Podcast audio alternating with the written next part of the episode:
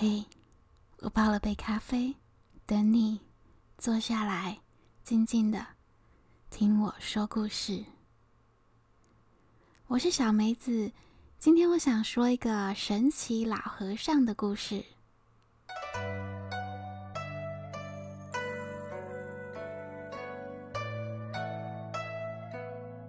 很久很久以前，四川蜀山中有很多老虎，常常成群结队闯入村庄吃人。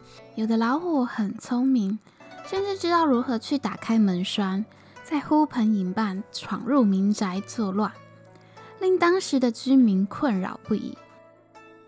北川有户姓周的猎人，祖祖辈辈都在猎杀老虎，自天顺年始至今。这家人已经杀了一千五百多头老虎。周家祖传杀老虎的钢叉，不知道有多少老虎死于其手。到了周兴这一代，周兴在虎群中已是非常闻名了。老虎们只要一看见有猎人拿着那只让他们闻风丧胆的钢叉，只能拼了老虎命奔逃，真可谓谈周色变，闻周胆寒呐、啊。周兴受到官府的征召，一直杀虎。某次，他独自入山寻虎，无获，不慎迷路，天黑还在山里打转。正当他叹息之际，忽然看见前方不远处有间茅屋，里面没有亮光，心想应该是废弃已久的屋子。周心想说，今夜不如就在此留宿，他便推门而入。用火把先打探一下屋内，嗯，都是些干草堆和枯枝。再仔细看，角落里的草堆上竟坐着个老和尚，把他吓了一大跳。老和尚穿着僧衣在那里打坐。周兴开口问：“啊，嗯，大和尚，你怎么在这里也不点灯，吓我一跳？”老和尚这才开口：“我是瞎子，要灯有什么用？”你若是强盗，我没有钱给你；如你只是来投宿，可以随便住，不用给钱。周兴边说明只是来投宿，边谢谢师傅。老和尚这才躺下要睡觉，还说：“这屋子不是我的，你随便吧。”周兴一听，翻了翻白眼，将钢叉放下，就坐在老和尚身边说。哦，我我我还以为你是屋主，原来你也只是个借宿的。老和尚回他：“彼此彼此。”周兴有点不悦的，就不想再搭理他，也躺下来睡觉。才刚要入睡，他突然听见外面有人推门进来的声音。周兴借着微弱的月光看过去，竟然是个十分美艳的女子，笑着进了屋内。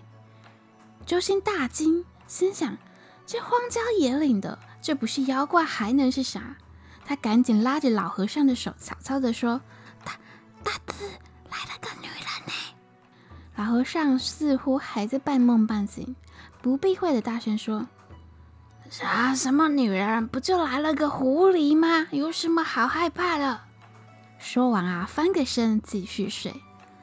女子闻言，表情非常惶恐。赶紧退了出去，关闭了房门。周星非常疑惑地问：“，你不是眼瞎吗？你怎么会知道他是狐狸精呢？”老和尚不耐烦地回答：“我眼瞎，可我心不瞎。”说完啊，又打起了呼噜。就这样，到了半夜三更时，屋外似乎吹起了狂风。老和尚这时候突然坐起来，紧张地说：“啊，不好！外面有位施主乘风而来，不像是个善类。”周星闻言一惊：“乘风而来，不就是鬼吗？”他赶紧问老和尚该怎么办。老和尚一脸坚定地说：“啊，不怕，我自有佛法护持。”周星这才冷静了下来。想想又担心的问：“啊啊，大师，那那我呢？”老和尚回答道：“你，你就自求多福吧。”周兴害怕的赶紧躲在老和尚身后，而此刻恶鬼已经闯进门来。只见他身高一丈，青面獠牙，血盆大口，模样十分骇人。那恶鬼飞到老和尚面前，双手合十的说：“我往日曾在佛祖面前许愿，承诺以后不杀出家人，请大师交出你身后的人，由我发落。”老和尚闻言笑了笑说：“嘿嘿。”啊，这位施主，不好意思啊，啊，你来晚了一步啊。恶鬼和周星听到都感到非常疑惑。恶鬼率先问道说：“大师，可以说明白一点吗？”老和尚说：“哎，是这样的哈，你来之前啊，我已经给这位施主受戒，收他在我门下做弟子。”并赐法号了凡，现在他已经是我佛门弟子啦。施主既为佛门信士，应该依照前番的誓言，不能杀出家人啊！恶鬼听完啊，气得说不出话来，怨恨的离开了。恶鬼走后，周星啊，对老和尚大大的夸赞了一番，而后问他：“大师不是说？”秃家人不打诳语吗？你怎么还敢骗鬼啊？老和尚笑了笑说：“救人一命胜造七级浮屠，这誑语的事，啊，佛祖自会原谅的。”周星听了不禁更加的佩服他。而后啊，他们又相继的睡下。又过了一时三刻，周星突然被老和尚的叫喊声惊醒。似乎发生了什么令他感到害怕的事情，周星慌忙地问他发生了什么事。老和尚惊慌地说：“快快快，赶紧逃命！我我这我这干草下有个地洞，这样很好，可以让我们躲藏。快快躲进来啊！”周星很着急地问道：“大大师，你连鬼怪都能收服，还有什么值得好害怕的呢？”老和尚一边用手寻找着地洞，一边说：“佛法能渡人和妖魔鬼怪，渡不了畜生啊！门外来了好几只老虎，再不躲就要命丧虎口啦！”这时候天已经微微亮，周星仔细一听，果然是老虎的低吼声，咕噜咕噜的，估计来了好几只。他非常兴奋，提起钢叉，开心的对大师说。大师，大师，你别怕，你救了我两次哈，这次换我救你喽。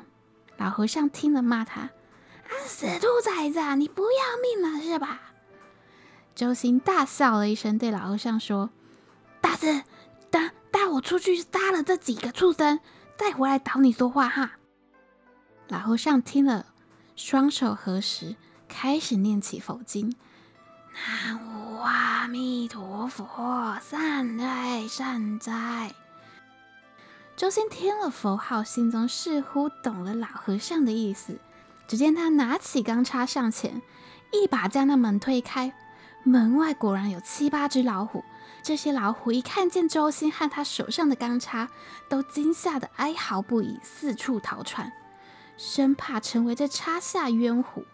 周星吓退了虎群，非常得意地回到老和尚面前。老和尚问他：“啊，老虎呢？”周星开心地回答道：“啊，全部不被我吓跑了啦！不要怕。”老和尚气愤地说：“哎呦，施主糊涂啊！为什么放走这群畜生？放虎归山，必有后患呢、这些畜生还会去害人，他们不死。”再继续生虎崽子，虎崽子长大又吃人，你今天放走他们，不就等于杀死了好几百人吗？周星听完很是错愕的问：“啊，不不不大大师，我本来哦是准备要杀虎的，但是你那个诵经念佛啊，不就是想要让我花花慈悲，不去杀生吗？”老和尚听了，又斥责道：“哎呀，你简直是自作聪明，愚不可及！我那是在为他们提前超度啊！”周星觉得自己很委屈，他又说：“啊，出家人不都慈悲为怀吗？你怂恿我去杀生，就不怕佛祖惩罚你哦？”老和尚又回他：“啊，惩罚我又不是惩罚你，与你何干？再者，说这叫惩一二，一指万恶，佛祖是不会怪罪我的。好了好了，算了。”天色不早了，你速速离去吧。周兴一看，这天才刚刚亮，就又问他：“啊，大智，啊，这天才亮，为什么说天色已晚呢？”老和尚不悦地说：“那是你的天，我的天才刚黑，不要再打扰我了，你离去吧。”说完就不再理会他。周兴呢，只能自讨没趣。出了门之后，走了一段路，想想不对，还是要跟老和尚道个谢。再回去屋里时，已不见老和尚的踪迹了。又过了一段时日，周兴路过了村前的土地公庙前，竟然又看见上次那个老和尚在庙前面坐着化缘。周兴兴奋地上前跟他搭话。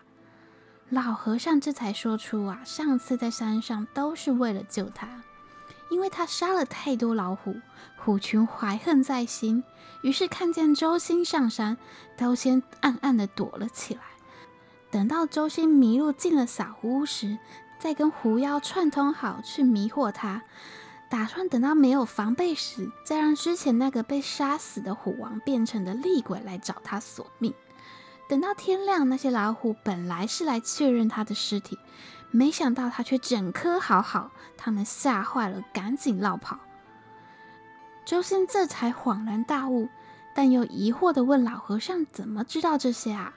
老和尚不理会他，又继续说道：“哎呀，这些老虎说来也怪可怜，他们的栖息地一直被人类胡乱砍伐入侵。”破坏了食物链，这才冒险进入村庄寻找食物。但你们一直杀老虎也不是办法。这样吧，我帮你们想了个法子了。从明天起，你每周都牵一头猪到那老虎洞口绑着。老虎洞就在上次那一间茅草屋，往东走十里就到了。记得把猪绑在洞口啊！这样老虎有了食物，便不会下山了。周星听完，一口就答应了老和尚。一转身，老和尚又消失了。这时，周星看到土地公上的神像，那眉目像极了老和尚。他这才明白啊，原来一切都是土地公在帮忙啊。自此以后，周星他不仅每周都买一头猪送到老虎洞口。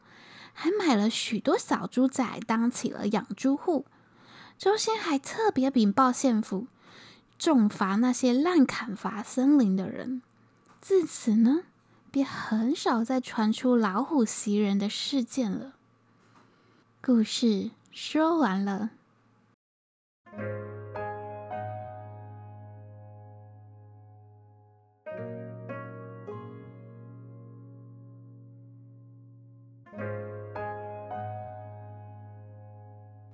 听完这个故事啊，我觉得土地公真的很可爱。明明想要帮助人，但又有一点傲娇的感觉。嗯，其实我也常常跟土地公说话。以前在台中念书的时候，因为是转学生，没什么朋友。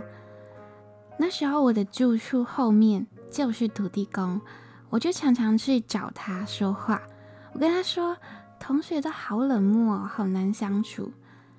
没多久呢，就有人跟我说话，跟我当朋友。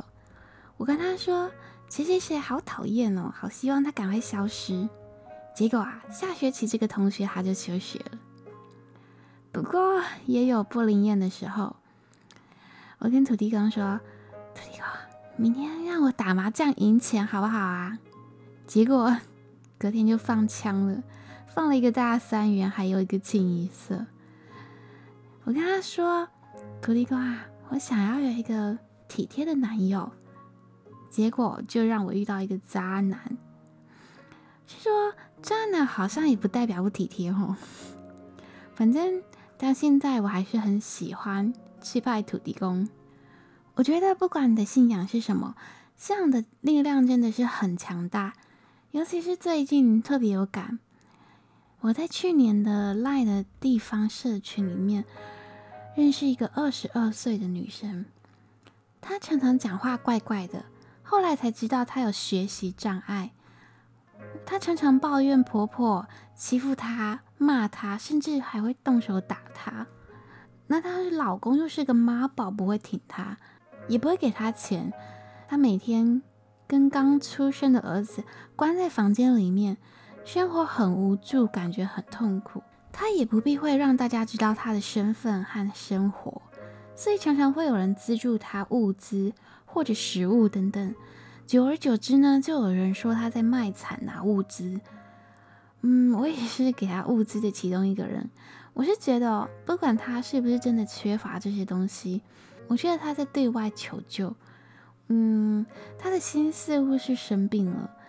于是我加了他的 Line 和 Facebook 啊，他偶尔会打电话给我说他的烦恼，但我也不是智商师啊，只能听他说，给他一些微薄的建议。一直到去年十月的时候，她跟她婆婆大吵一架，被赶出家门，被婆婆逼离婚，于是她就拿了三万元，就傻傻的签了离婚同意书。她婆婆啊，完全不让她看儿子。他只能搬回家跟他爸爸住。我猜他爸爸生活应该也不太好过，所以没有能给他什么支持。舍友都在骂他笨，骂他傻，骂他为了钱卖儿子，似乎没有人真正关心他的感觉。于是他就退出了社群，呃，找了一份清洁工的工作，努力让这个生活上轨道。他想办法要把儿子带回来身边。但他还是求助无门的感觉，天天愁眉苦脸。后来呢，他认识到了基督教的朋友，开始上教会。这教会的姐姐非常关心他，带他参加大大小小的活动，还去上班的地方探视他，跟他说话，关心他。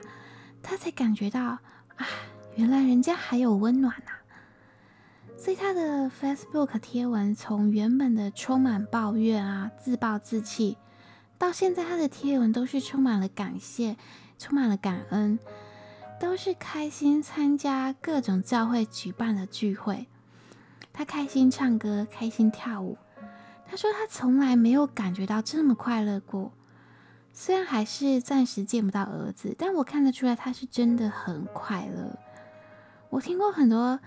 信仰改变人生的故事，但活生生在我面前发生这么巨大的改变还是第一次，就好像让他从一个深渊走出来的感觉。虽然我到现在还是搞不清楚他到底是信天主教还是基督教，对我来说我真的是分不清，但就是让我深刻的感受到了这个信仰的力量。嗯、不管你的信仰是什么。不管你是基督教、天主教，还是信菩萨、信释迦牟尼佛，我觉得最终、最终、最后的目的都是一样的，只要不是邪教就好。什么是邪教？定义很广，以后再讨论。就算不是信邪教，也不要过度的沉迷或者是强迫。像我的朋友啊，他有一个信一贯道的妈妈。他把钱全部捐给道馆，还从小就逼他们兄妹吃素，逼他们参加活动，逼他们每天都要念经。等到他们长大以后，发现哇，这肉的美味的时候，只要一吃肉，他妈妈就会一脸厌恶的说：“为什么要吃这么臭的东西？”我听到真是傻眼哎！尊重每个人的信仰自由好吗？关于这个吃素，我有一点小小的看法。我相信宇宙万物啊，都是一种能量。大家都看过植物情感实验，就是你每天骂一棵植物，它很快就会枯萎了，因为你传递给它的是一个不好的能量。就连一杯水都有能量，你只要对着一杯水说好话，水就会马上变好喝。所以我相信，不管是植物或是动物，都有情感，都有能量。那我们人类是食物链的一环啊，我们一定要需要进食。与其计较什么可以吃，什么不能吃，只要吃的时候抱持着感谢这些食物的心意，你吸收到的就会是好的能量。所以，不管吃什么都一样啊，我们要感谢猪猪，感谢牛牛，感谢菜菜，感谢西瓜，感谢农夫，感谢厨师，让美丽的我又多活了一天。我相信你所传递出来的感谢的能量，也会让这些食物的灵魂和情感得到释放。天主教还是基督教，吃饭前不都也会祷告吗？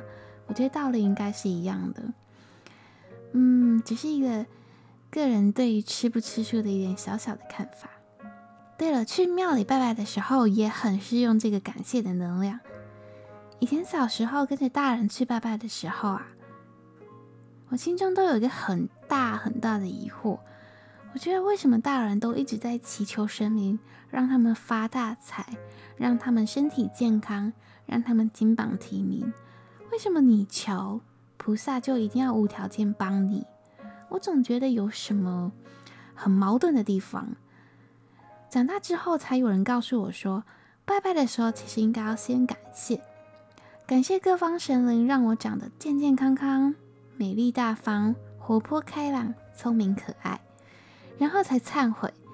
忏悔我昨天偷偷把弟弟的牙刷泡到马桶水里面，实在太不应该。我知道我错了。最后呢，才是祈求，求神明让我的事业顺利、爱情顺利。我觉得这样才合理吧，才求得更心安理得，不是吗？你呢？你有信仰吗？还是？你就是自己的信仰，那我要恭喜你，你的内心一定比别人都还要强大。今天就先分享，哎，不对，我是不是应该解释一下周三无预警停更的事情？还是根本没人发现？我哭哭，嗯，就是也没什么，就是最近压力有点大，然后月经来。然后又荨麻疹，然后又肚子痛头痛的，所以就是这样耍废了一下。哎，会不会以后我每个月都要停更一次啊？这样大家不都会知道我的生理期？好白痴哦！好啦，先这样啦。